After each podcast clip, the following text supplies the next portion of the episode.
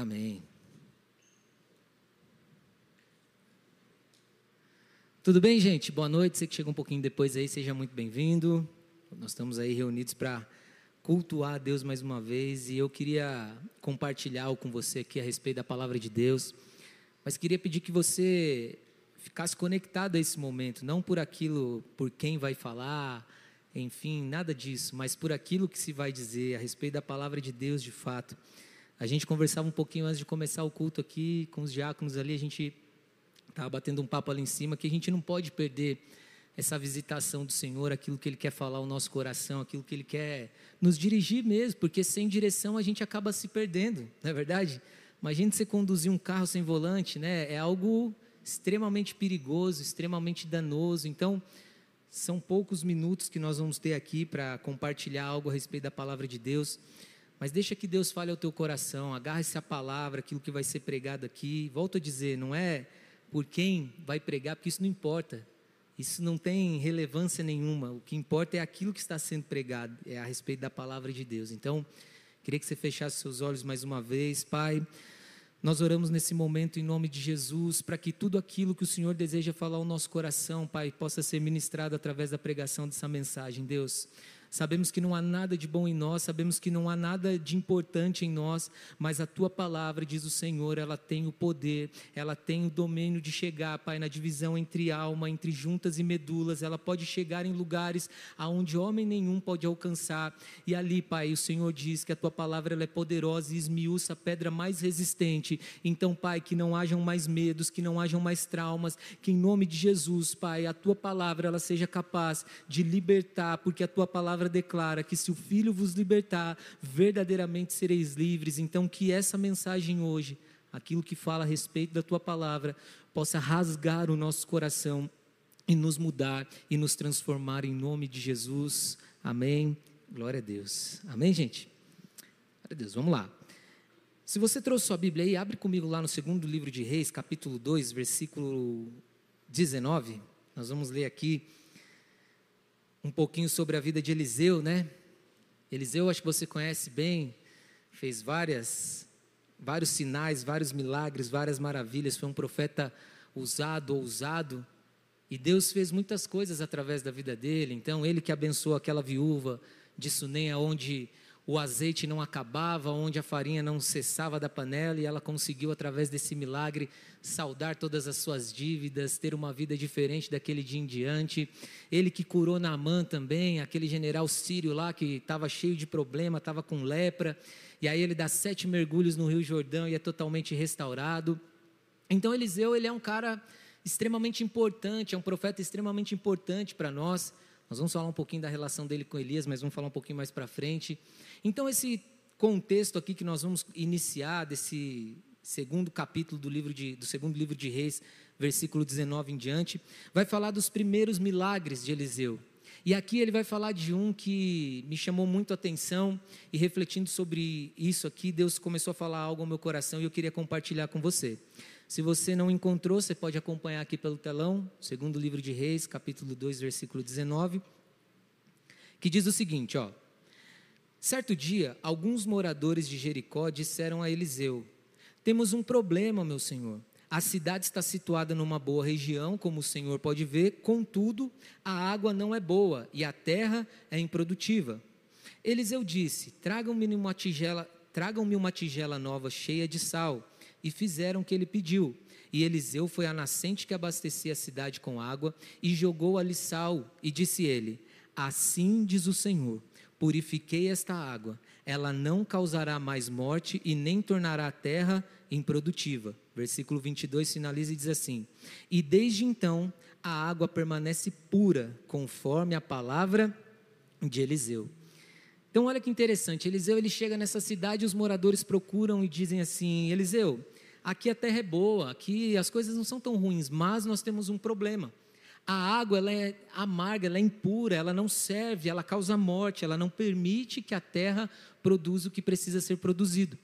E aí Eliseu, no ato profético, ele pede para trazer um punhado de sal, vai até a nascente das águas, joga o sal lá, E a Bíblia diz que pela palavra do Senhor as águas foram purificadas e muito provavelmente aquele povo, aquele povoado, desfrutou de todos os benefícios que aquela fonte limpa, então, daquele momento em diante, produziu. Então, se a terra era improdutiva, muito provável que ela voltou a produzir. Se as pessoas morriam por causa da água, elas passaram a não ter mais esse problema. Isso foi uma bênção nos dias de Eliseu. E lendo esse versículo, eu comecei a, a refletir com um paralelo que nós temos também no Novo Testamento que fala um pouquinho a respeito do salmo, uma passagem que você conhece também, aonde Jesus ele fazendo ali ministrando o sermão da montanha num determinado momento, versículo 13 em diante, eu vou ler aqui para você bem rapidinho. Ele nos compara ao sal dessa terra, à luz desse mundo. E fazendo um paralelo bem rápido sobre esses dois momentos, nós percebemos que os dois textos eles podem dizer a mesma coisa para nós nos dias de hoje. E aí eu queria que você abrisse bem rapidinho lá em Mateus, capítulo 5, versículo 13, que nós vamos ler aqui o que Jesus falou a respeito disso.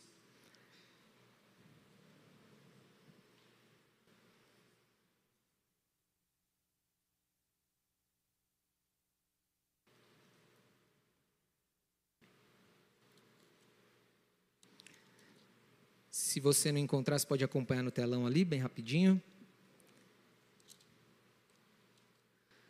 Mateus 5, um capítulo importante aí do Novo Testamento. Se você não teve oportunidade de ler completo, leia. É bem importante. Tem muita coisa que você replica aí, às vezes sem saber de onde veio, que está lá no Sermão da Montanha, né? E aí o versículo 13, que nós estamos falando aqui do capítulo 5 de Mateus, a Bíblia vai dizer que Jesus então ensina sobre sal e luz. Se a sua Bíblia tem um título, vai estar dizendo sobre isso. E o 13 começa falando assim: Vocês são o sal da terra, mas se o sal perder o sabor, para que servirá? É possível torná-lo salgado outra vez? Será jogado fora e pisado pelos que passam, pois já não serve para mais nada. E aí, continuando no 14, vocês são a luz do mundo, é impossível esconder uma cidade construída no alto de um monte, e não faz sentido acender uma lâmpada e depois colocá-la sob um cesto. Pelo contrário, ela é colocada num pedestal de onde ilumina todos que estão na casa. Da mesma forma, suas boas obras devem brilhar para que todos as vejam e louvem seu Pai que está no céu. E fazendo um paralelo com essas duas passagens aqui, aproveitando lá o, o, ato profético que Eliseu fez naquele dia, quando ele pegou aquele punhado de sal e purificou a fonte daquelas águas, e trazendo aqui, talvez para o Novo Testamento, usando esse exemplo, quando Jesus está ensinando a respeito do sal, falando a respeito de mim, a respeito de você, nós que conhecemos a Cristo, nós que tivemos um contato com Ele de alguma forma, nós que entendemos quem Cristo é e aquilo que Ele representa, Jesus ele diz que nós somos o sal ali, de certa maneira, ele fazendo uma referência sobre isso, né, que nós somos o sal dessa terra. E se a gente pudesse unir essas duas passagens assim nesse contexto, nós poderíamos resumir a uma expressão só: que um pouco de sal é capaz de transformar uma realidade.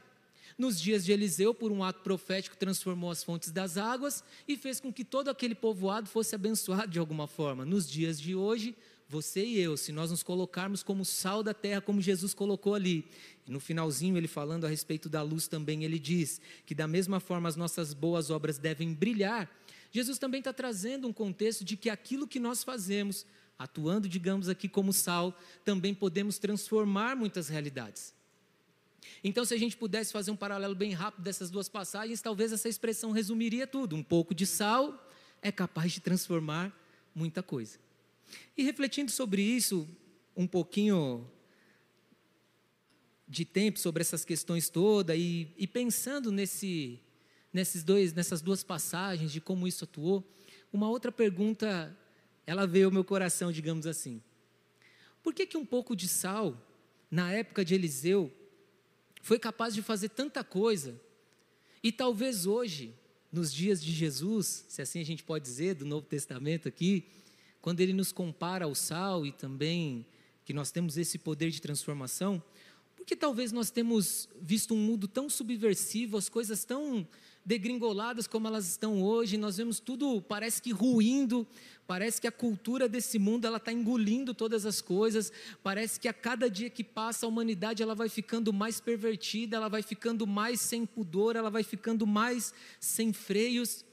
E algo que eu me questionei foi exatamente isso. Por que, que um pouco, um punhado de sal, como a Bíblia fala, nos dias de Eliseu, foi capaz de fazer tanta mudança e talvez nos dias de hoje, o sal que Cristo falou, que somos eu, que sou eu e que é você, parece que não tem conseguido alcançar o poder que, que Jesus disse que nós teríamos ali, não tem conseguido chegar nesse nível de influência que nós poderíamos chegar. Por que, que que isso aconteceu com Eliseu e não aconteceu conosco. Eu sei que para cumprimento das profecias, eu sei que para que a volta de Cristo ela se realize de fato, muitas coisas têm que acontecer nesse mundo, muitas coisas elas precisam se cumprir, algumas profecias que ainda não se cumpriram. Eu sei que esse mundo ele jaz do maligno, como a gente costuma dizer, então é natural que pareça que a humanidade ela vá se perdendo a cada dia mais e seja entregue ao desejo do seu próprio coração. Mas será que nós não temos em nós, através de Cristo, a autoridade, o poder e a oportunidade de transformar a realidade ao nosso redor?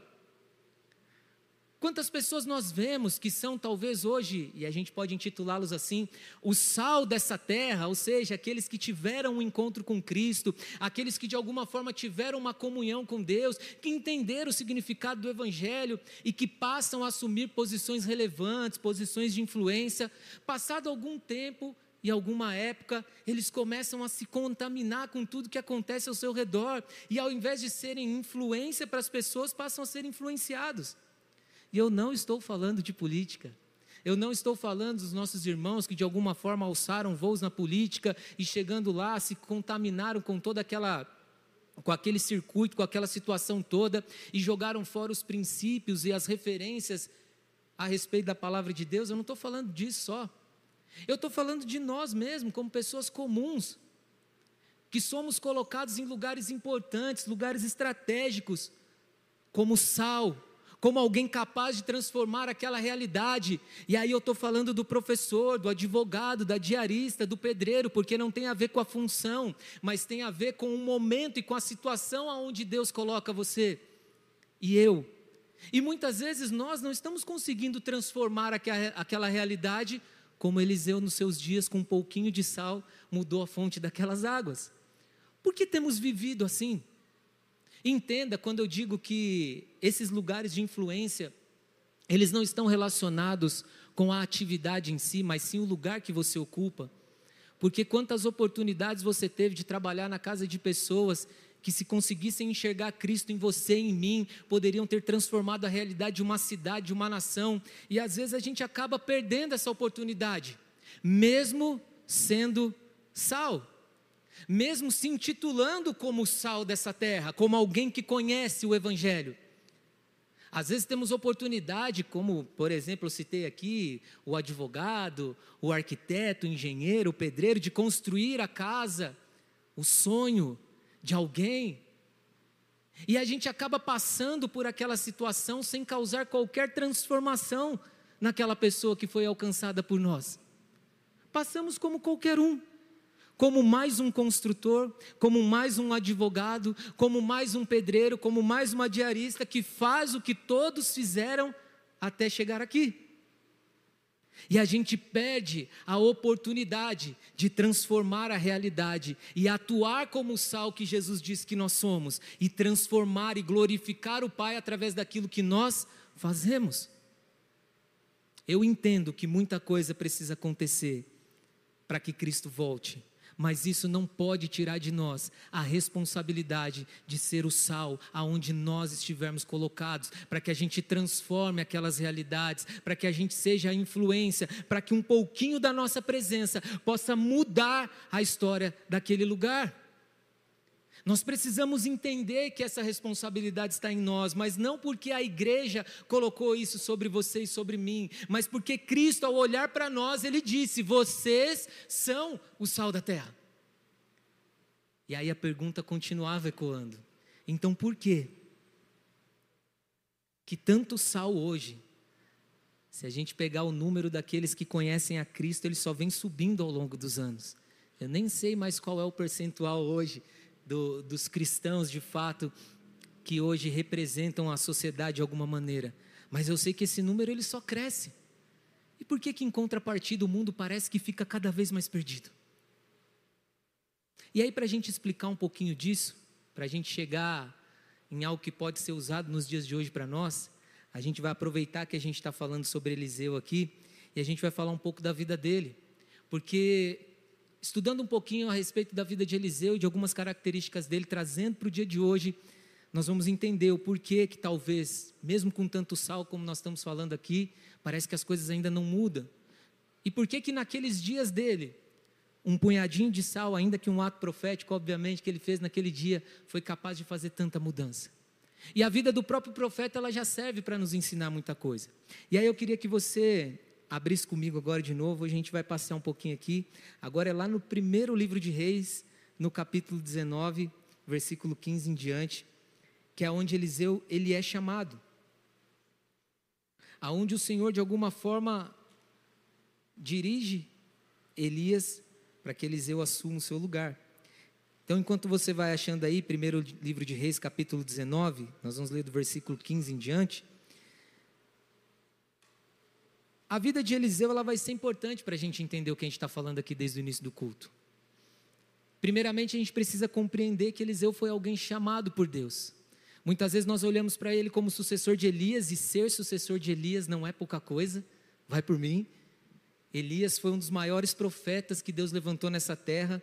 Tanto que quando Jesus ele chama os seus discípulos para ter aquela experiência da transfiguração no Novo Testamento, a Bíblia diz que Jesus ele se transforma, mas juntamente com ele aparecem Elias e Moisés, então entenda que Elias não era qualquer profeta. Elias não é só aquele da música que você conhece, que um dia no Monte Carmelo, um ato sem igual, teve uma treta com os profetas de Baal e por aí vai. Ele é algo muito mais importante do que isso e Eliseu vem para substituí-lo. Mas algo que é importante é que quem fala para Elias ungir Eliseu como seu sucessor é o próprio Deus. E aí no versículo 15 do capítulo 19, a Bíblia diz que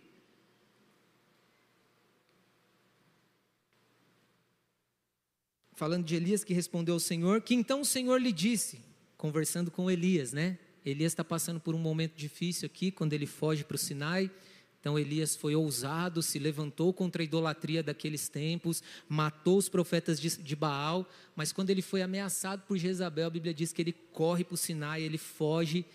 E aí, aqui nesse contexto que Deus está falando com ele, Deus está recuperando o profeta, digamos assim, falando ao coração dele.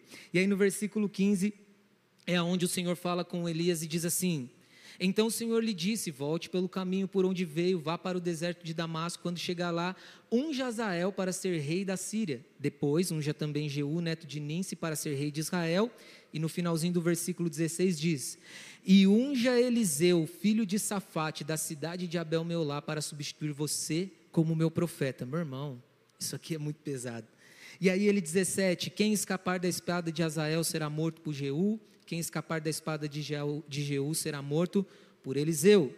Versículo 19, só para a gente ser mais rápido aqui. E Elias partiu e encontrou Eliseu, filho de Safate, arando um campo. Havia doze parelhas de bois no campo, e Elias arava com a última parelha. E Elias se aproximou de Eliseu, lançou a sua capa sobre os ombros dele e continuou a caminhar. Para um pouquinho antes da gente ler o 20. Então, entendendo um pouquinho quem era Eliseu, ele era alguém que o próprio Deus havia determinado que Elias o ungisse no seu lugar. E aí tem toda a história que você conhece, que Eliseu, quando Elias está para ser arrebatado, quando ele vai partir dessa terra, ele diz que queria aquela porção dobrada de Elias. E se você ler o livro de Reis, se você pegar os atos de Elias e os atos de Eliseu, você vai ver que a Bíblia narra sete atos de Elias e narra 14 de Eliseu, mostrando que de fato isso se cumpriu, isso se concretizou. Então Eliseu não era um cara comum, ele era alguém chamado por Deus. Mas muitas vezes, quando nós olhamos para Eliseu dessa forma, ele parece alguém muito distante de nós, mas ele não é. Eliseu foi chamado pelo Senhor, como nós acabamos de ler, como você que está sentado aí, como eu também que fico sentado aí, eu fui chamado pelo Senhor de alguma forma. Então, se nós pudéssemos falar a respeito dessa característica, dessa característica, poderíamos dizer que tanto Eliseu como você e eu fomos chamados pelo mesmo Deus. Talvez não para substituir Elias naquele contexto, mas existe um chamado de Deus sobre as nossas vidas. E aqui, depois do versículo 20 em diante, que a Bíblia começa a nos dar uma luz a respeito do porquê então hoje, fazendo aquele paralelo que nós fizemos no início, há tanto sal nessa terra e talvez o mundo é tão pouco influenciado por nós da maneira como ele deveria. E aí, versículo 20, depois que então, imagina a cena, né? Elias não falou nada, só jogou e saiu andando a capa, como nós lemos aqui. Mas Eliseu era alguém que tinha comunhão com Deus e quando aquilo aconteceu, ele já sabia do que se tratava. Porque toda vez que um profeta vem falar algo para você, Deus ele já ministrou isso no teu coração de alguma forma. E se ele não fez, então guarde aquela palavra e vá buscar no Senhor se de fato é aquilo que Deus está falando com você. Porque quando Elias vem e joga sobre os ombros de Eliseu a capa e sai andando, desculpa, eu sou, eu sei que eu tenho uma dificuldade de raciocinar e, e, de ter inteligência. Mas eu não ia entender que eu ia sair correndo atrás dele e ia acontecer tudo que nós vamos ler aqui. O máximo que eu ia fazer é falar: ei, Caiu aqui, hein? Volta aqui, que você esqueceu a capa. Acho que Elias ia olhar para o céu e olhar para mim e falar: Meu Deus, ó, quem que o Senhor está escolhendo aqui? Mas não foi. Eliseu entendeu o chamado dele. Como você e eu, nós precisamos entender. Mas meu chamado como? Aonde? Na sua profissão, aonde você está sendo colocado, nesses lugares aonde Deus está te inserindo estrategicamente. Não é para chegar lá e virar igual a todo mundo e ser só mais um no meio da multidão. E também não é para você ser a estrela lá e tal, aquele negócio todo. Mas é para que você e eu, como sal, a gente possa mudar aquela realidade. E aí do versículo 20 em diante, então, a Bíblia continua dizendo aqui depois que Elias então coloca ali a sua capa sobre Eliseu, a Bíblia diz que Eliseu deixou os bois ali, porque ele estava trabalhando, correu atrás de Elias e disse: Primeiro deixe-me dar um beijo de despedida em meu pai e minha mãe, e então o seguirei. Elias respondeu: Pode voltar, mas pense no que lhe fiz. Elias está falando para ele assim: Entenda que o que eu estou falando com você não é algo simples, não é algo comum, você não está sendo chamado para ser mais um. Quer se despedir? Quer fazer o que tem que fazer? Não tem problema. Mas saiba que o que eu estou te fazendo hoje é algo sério. É o que nós temos que entender nos dias de hoje também. Deus te chamou para algo sério. Tem chegado a hora em que nós não podemos mais brincar de ser filho de Deus. Ou a gente entende o nosso lugar, o nosso chamado, o que nós precisamos fazer e para onde nós temos que apontar, ou nós vamos ficar como o povo que saiu do Egito, rodeando e sem saber para onde nós vamos. Quando Elias fala isso para Eliseu, isso serve para nós nos dias de hoje. Pense bem no que eu lhe fiz. Pense bem no que Deus fez por você e por mim. Pense bem no privilégio e na oportunidade que você tem hoje de estar sentado aqui ouvindo a respeito da palavra de Deus, que muitos antes de você talvez não tiveram, que talvez pessoas infelizmente se perderam sem conhecer a salvação que vem por Cristo e sequer morreram com a certeza de que viveriam eternamente com Deus. Mas você e eu, nós estamos tendo essa oportunidade. E aí ele continua, versículo 21. E Eliseu voltou para sua parelha de bois e os matou. Usou madeira do arado para fazer fogo e assar a carne. Distribuiu a carne para o povo da cidade e todos eles comeram. Então partiu com Elias como seu ajudante. Que algo maravilhoso. Que algo sensacional. Porque Eliseu, mesmo há muito tempo atrás, mesmo vivendo muito antes de nós, através do Espírito de Deus, Ele é capaz de nos ensinar coisas hoje que nós precisamos praticar agora. Quando Eliseu ele é chamado por Deus através do profeta Elias, a Bíblia diz que ele pega tudo que o prendia nesse mundo, tudo que o prendia nessa terra, e ele se desfaz daquilo, se vira para Elias e fala: Eu vou ser o seu ajudante. Cara, Eliseu não era uma pessoa qualquer do ponto de vista social também, se a gente colocar dessa forma. Ele era alguém que tinha muitas juntas de boi, ele era alguém que era um comerciante talvez até respeitado na sua época, mas quando Deus o chama, ele coloca tudo isso em segundo plano e ele vai para ser o ajudante de Elias. Naturalmente, talvez para a sociedade daquela época, a Bíblia não fala sobre isso, estou só refletindo sobre esse trecho. Talvez olhariam para ele e falassem: assim: Nossa, é nada que você vai fazer isso. Cara, esse cara é maluco. Fala um monte de coisa que ninguém entende quase. Você vai largar tudo para segui-lo? Mas Eliseu entendia que quem tinha chamado Eliseu era o próprio Deus e Elias era só um instrumento. Então, o compromisso de Eliseu não era com Elias, era com o próprio Deus. O compromisso de Eliseu não era com a igreja Bola de Neve, era com o próprio Deus. E isso refletia naquilo que ele fazia. E é o que nós precisamos entender hoje, que para que a gente siga a Deus, nós precisamos abrir mão de muita coisa, porque caso contrário, nós vamos continuar sendo intitulados como sal, se auto-intitulando, mas dificilmente vamos transformar a realidade de qualquer lugar por onde passarmos. Quando Eliseu faz isso, ele nos ensina algo. Ele mostra que, mesmo tendo sido chamado para substituir Elias, que não era qualquer coisa como nós falamos, tudo o que ele precisava fazer estava mais relacionado àquilo que ele poderia entregar a Deus do que aquilo que ele poderia receber dele. Ele não estava preocupado em ser chamado de profetão dali em diante. Ele não estava preocupado em que todos talvez o vissem como agora o ajudante de Elias me respeita porque eu subi na escala dos profetas. Não. Ele entendia que o chamado dele estava muito mais relacionado a entregar algo a Deus do que qualquer outra coisa que ele pudesse receber de Deus. E olha que ele recebeu muita coisa, porque fazer o que ele fez pelo poder de Deus não é para qualquer um, mas está disponível para você e para mim, mas tudo depende de como nós vamos nos comportar diante daquilo que Deus nos chamou para fazer. Em que você ainda se agarra? Em que você ainda se prende? O que, que você não consegue abrir mão, que ainda te puxa para baixo e não te deixa viver o Evangelho na sua plenitude? O que, que nós ainda nos importamos? É a sua reputação? Afinal de contas, lá onde você está, eu não posso falar de Deus, você não precisa. Apenas viva, porque se você e eu nós conseguimos viver aquilo que a palavra fala conosco, nós já vamos transformar aquele lugar, porque Deus ele é irresistível. E a partir do momento que as pessoas começam a enxergar em você que existe algo do Senhor, às vezes com a tua boca fechada, você transforma aquele lugar. Mas para isso nós precisamos entender que não é sobre o quanto eu posso ser honrado, não é sobre o quanto eu posso alcançar em Deus, não é quanta prosperidade Ele pode me dar, não é quanto dinheiro Ele pode colocar na minha vida financeira, não é quantas casas eu consigo construir, é sobre o quanto eu estou disposto a entregar para viver algo com Ele. Aí você fala, mas por quê? Porque Deus é o maior exemplo. Ele deu a vida do seu único filho para morrer no nosso lugar e todo aquele que nele crê não vai perecer, mas vai ter vida eterna. Então, se tem alguém que tem propriedade para falar de entrega, esse alguém é Deus.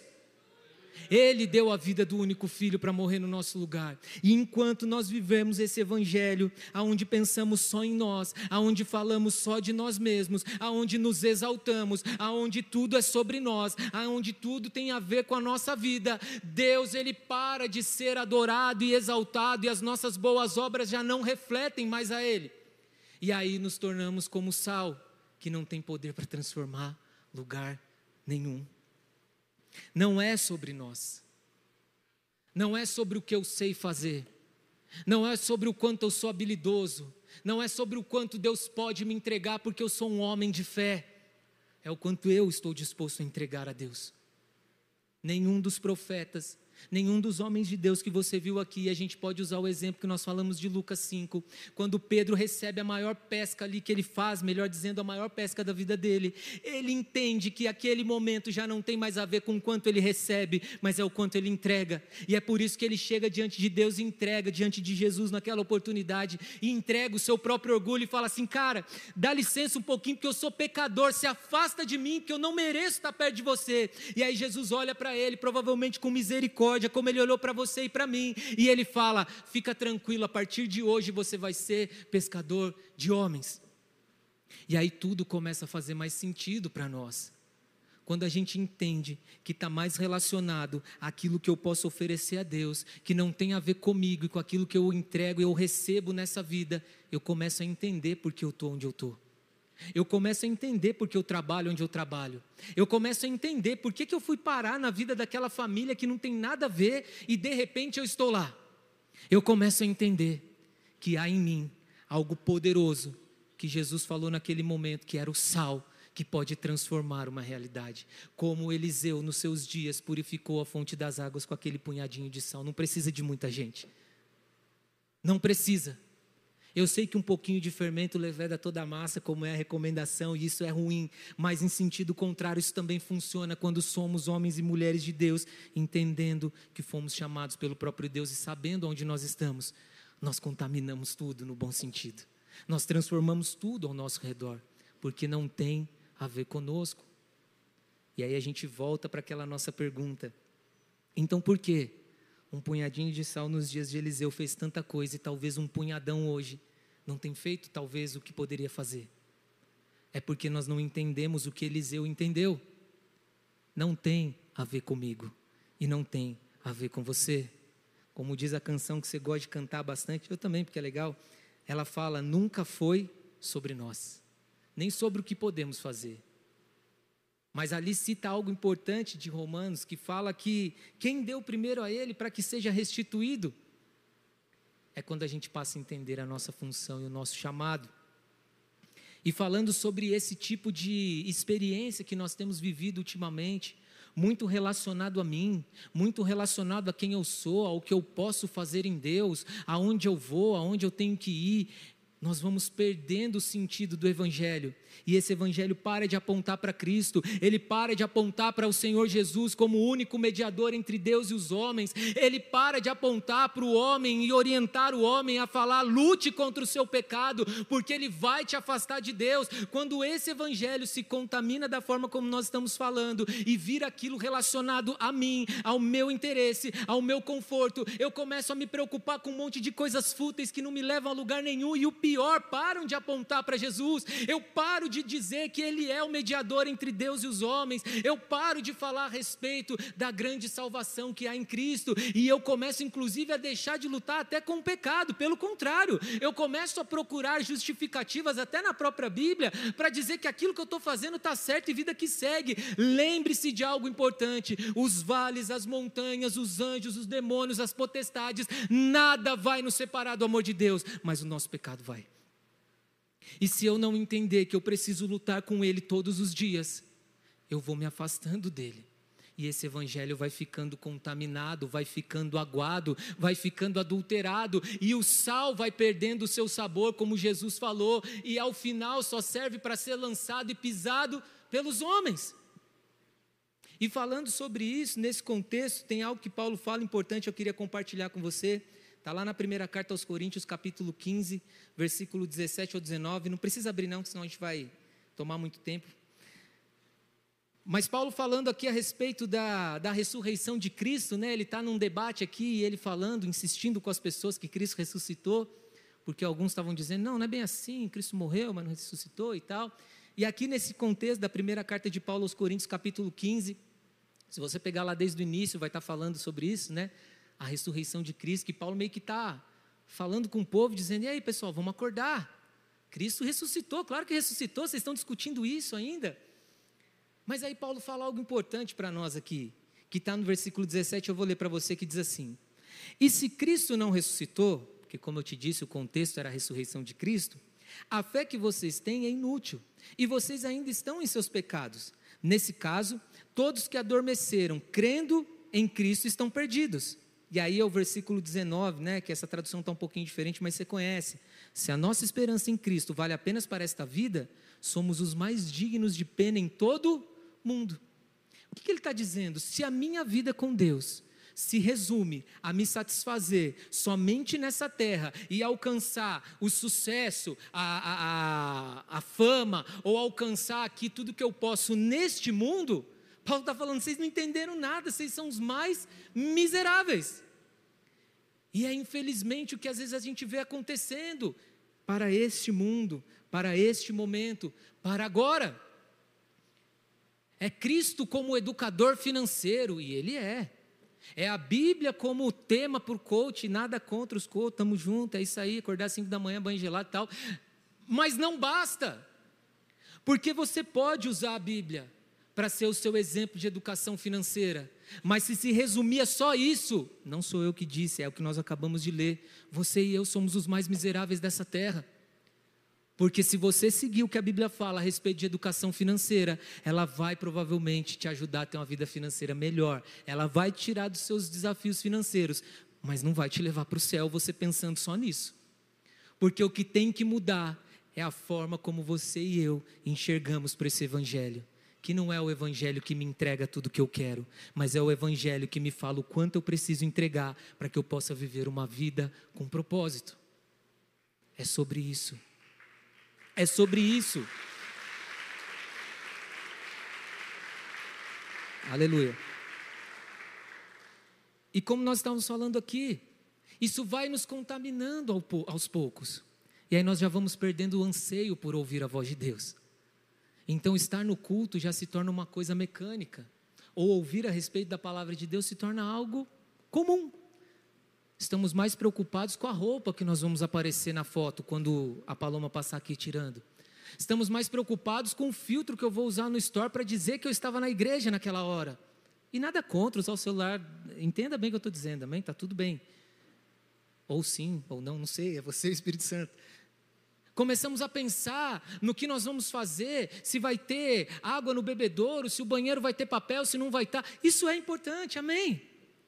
E cabe a nós, como diáconos dessa casa aqui, como presbíteros, cuidar para que minimamente isso aconteça. Mas se um dia isso não acontecer, não importa. Porque o motivo que te arrasta a estar nesse lugar todos os domingos e quintas para ouvir a respeito da palavra de Deus é aquilo que ele te chamou a fazer e o que você está disposto a entregar. A igreja não é o fast food ou a empresa delivery que você costuma pedir, eu peço também, e chega na hora. Não é sobre nós, é sobre Ele. É sobre o que Ele quer fazer conosco.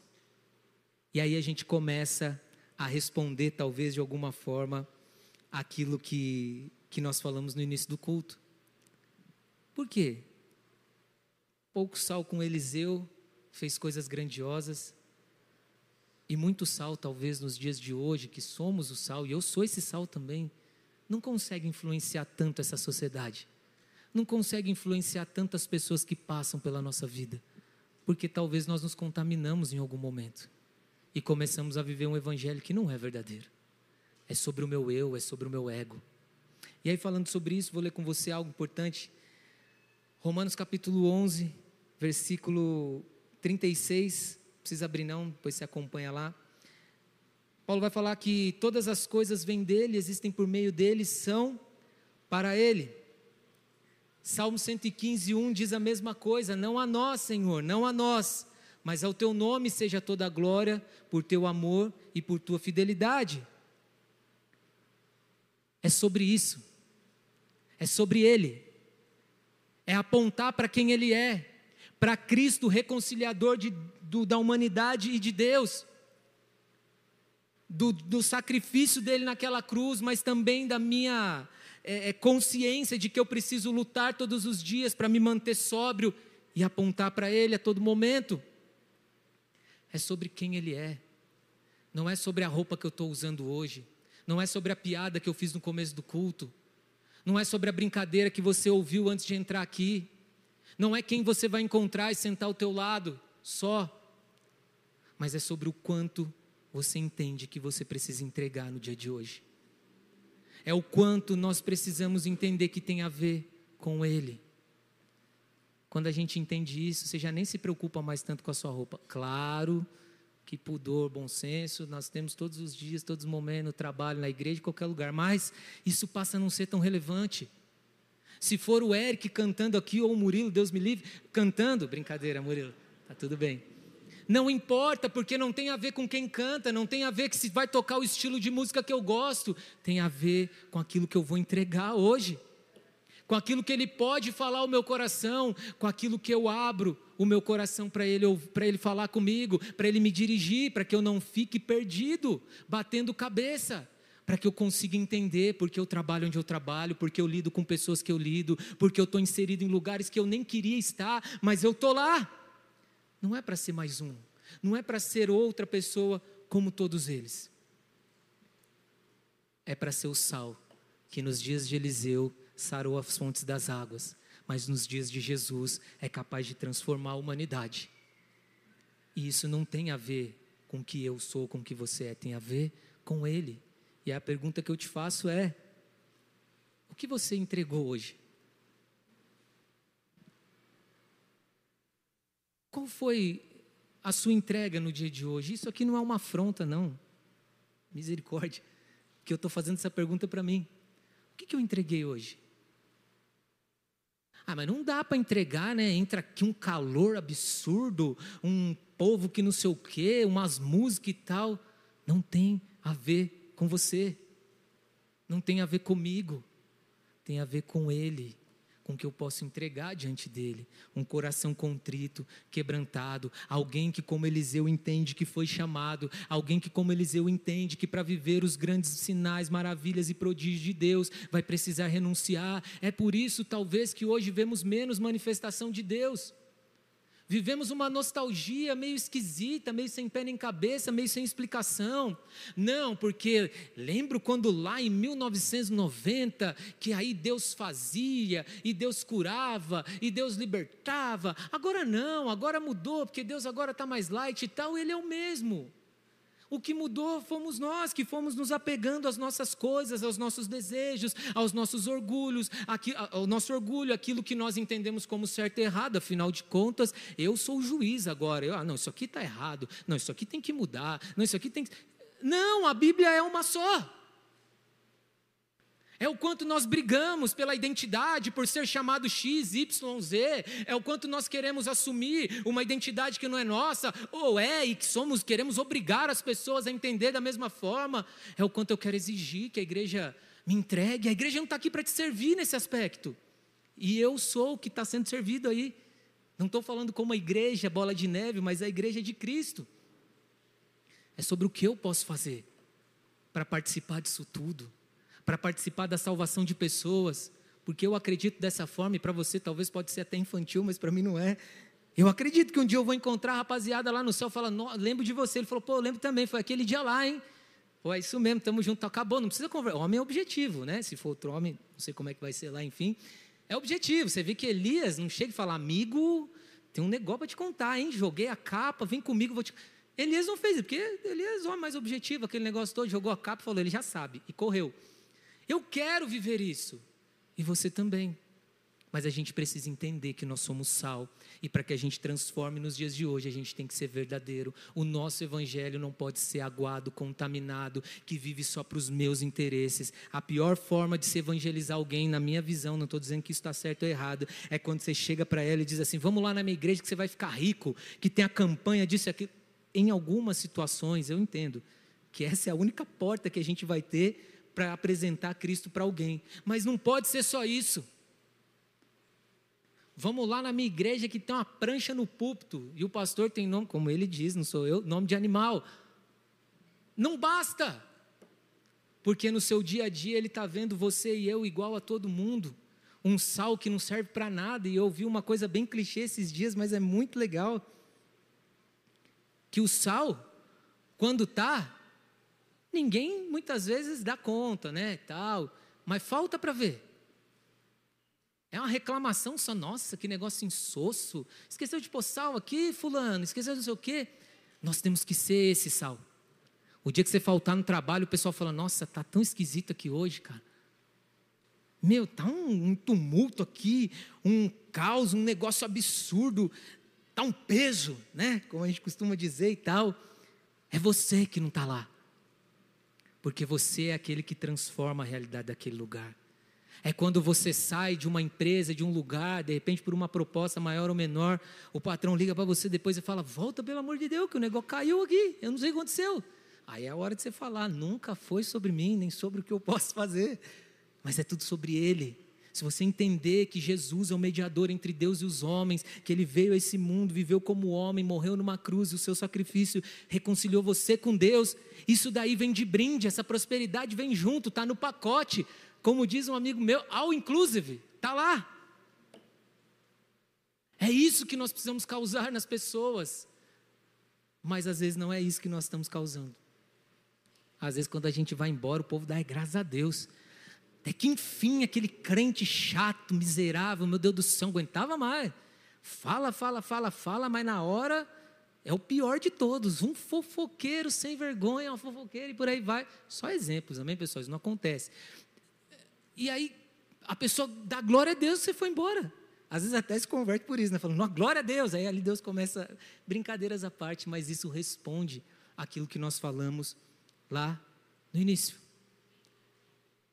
Por quê que a gente transforma tão pouco? Porque está muito relacionado a nós.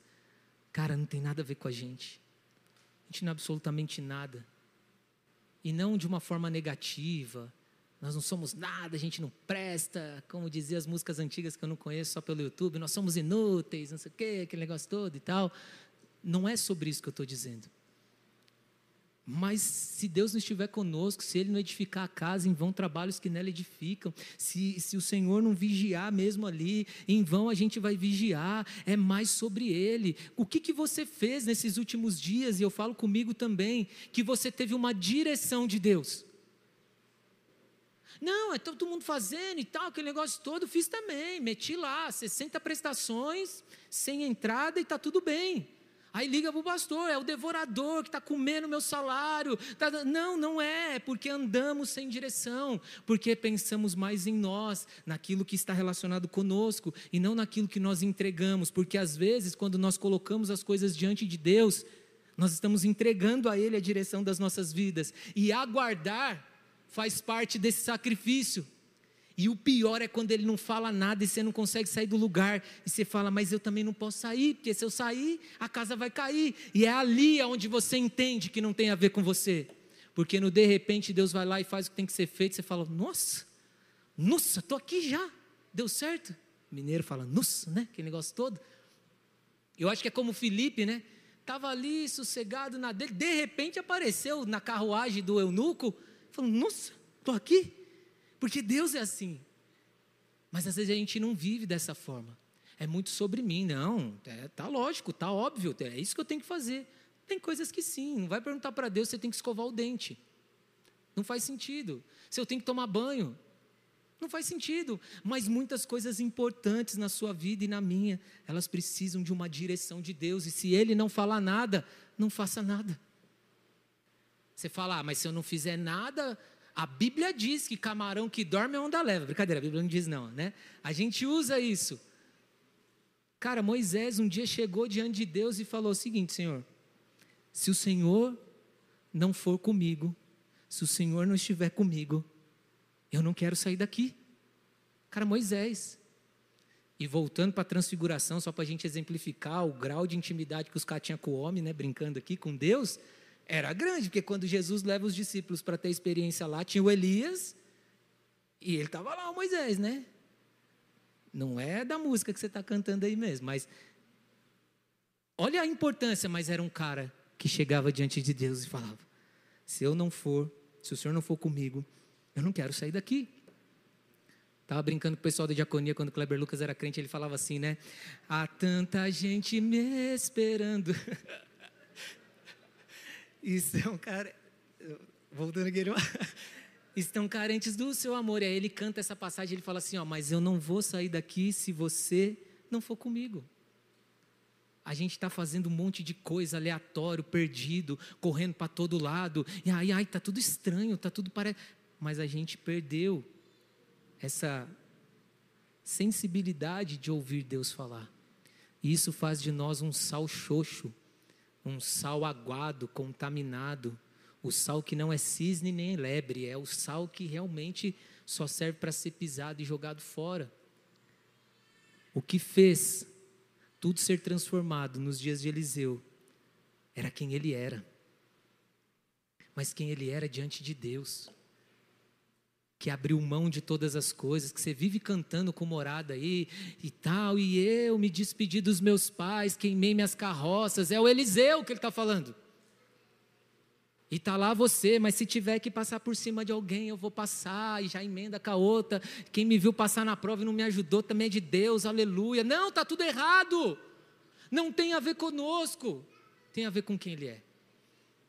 E aí, como hoje é noite de ceia, o pastor vai nos ministrar ceia hoje aqui, comigo também, então vai dar tudo certo. Para a gente terminar, eu queria que você abrisse lá em primeiro, primeira carta aos Coríntios, capítulo 11, versículo 23, e a gente vai para esse momento de ceia, porque aqui Paulo fala algo importante a respeito da ceia, e aí nós conseguimos compreender na plenitude que não tem a ver conosco de fato. E aí, esse eu queria que você abrisse, por favor.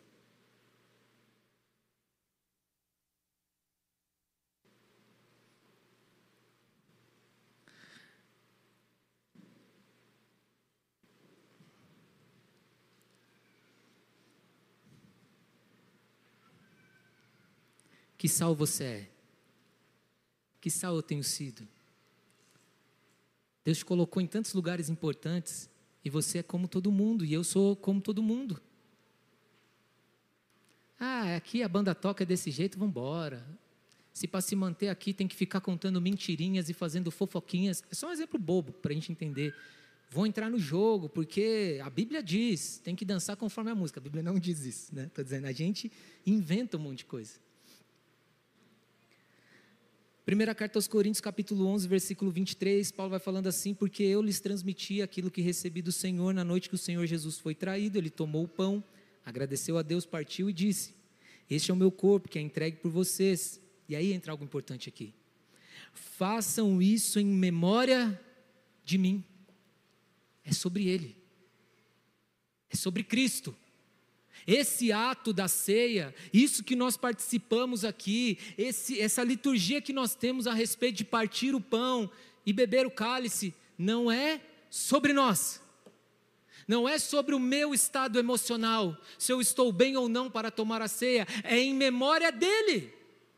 E aí sim eu preciso me analisar, porque eu estou fazendo algo em memória dele, aí tudo bem, me reconciliar, me arrepender, pedir perdão, mas ele diz aqui, façam isso em memória de mim.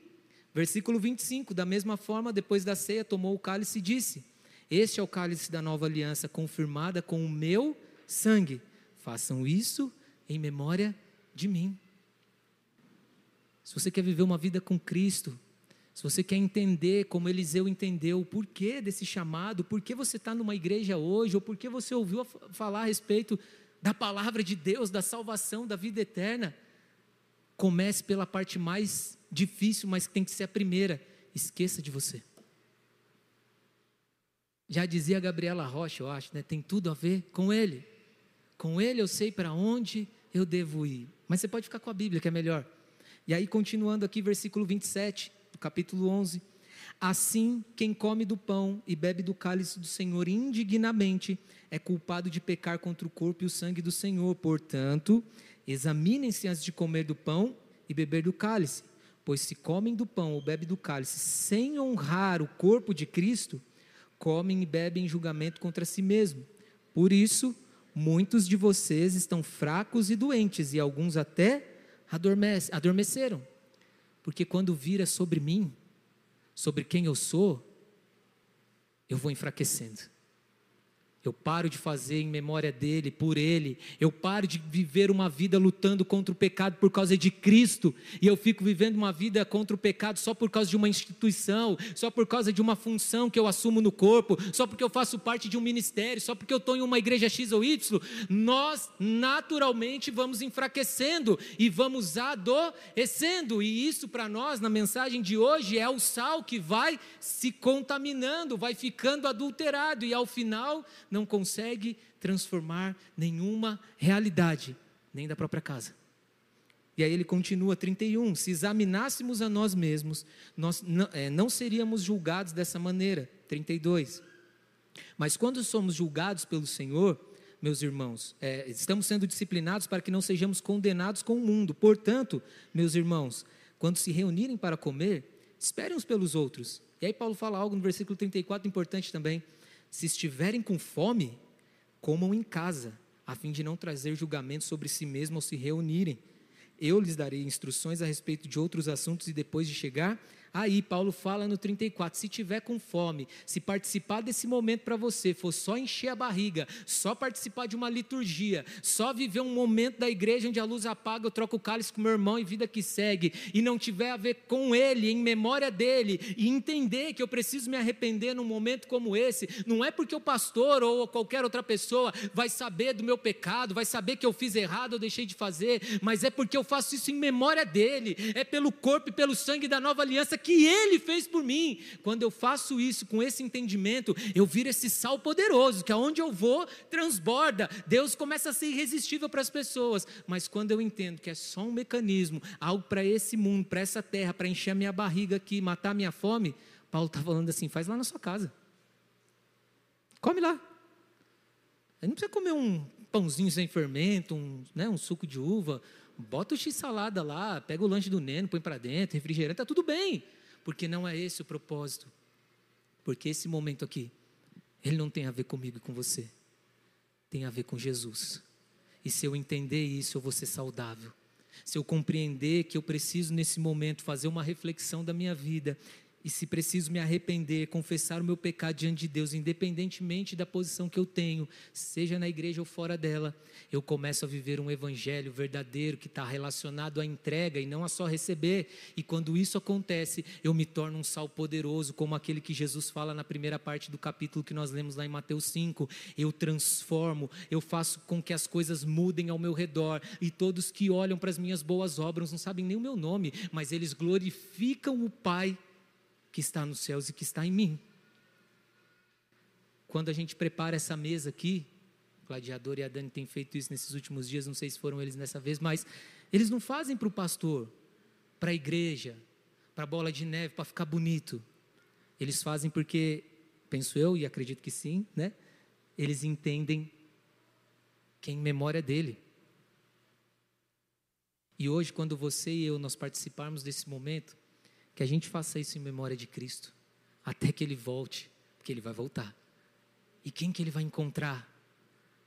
O sal, que de fato é o sal que transforma, ou o sal que viveu como todo mundo viveu? Corremos um sério risco no dia da eternidade, ou no grande dia, melhor dizendo, ele olhar para nós e falar: Cara, na boa mesmo, nem te conheço. Dá para você dar uma licença? Eu quero falar com o de trás.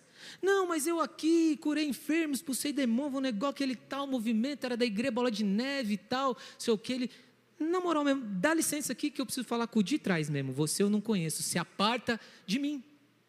Tem a ver com ele, em nome de Jesus. Então, quando a gente participar desse momento aqui, se os diáconos quiserem já estar tá aqui para a gente participar desse momento, entenda que é em memória dele. E algo que eu gosto de falar aqui sempre, gente, quando eu digo entenda, você e blá blá blá, é só uma forma de expressão, porque eu estou falando de mim também. Eu estou falando sobre a minha vida, eu estou falando sobre quem eu sou, eu estou falando do que eu preciso olhar também, eu estou falando de como eu preciso encarar esse momento de ceia, que às vezes eu fui roubado e fiz isso de forma mecânica. Eu preciso entender todas as vezes que eu participar desse momento, que é em memória dele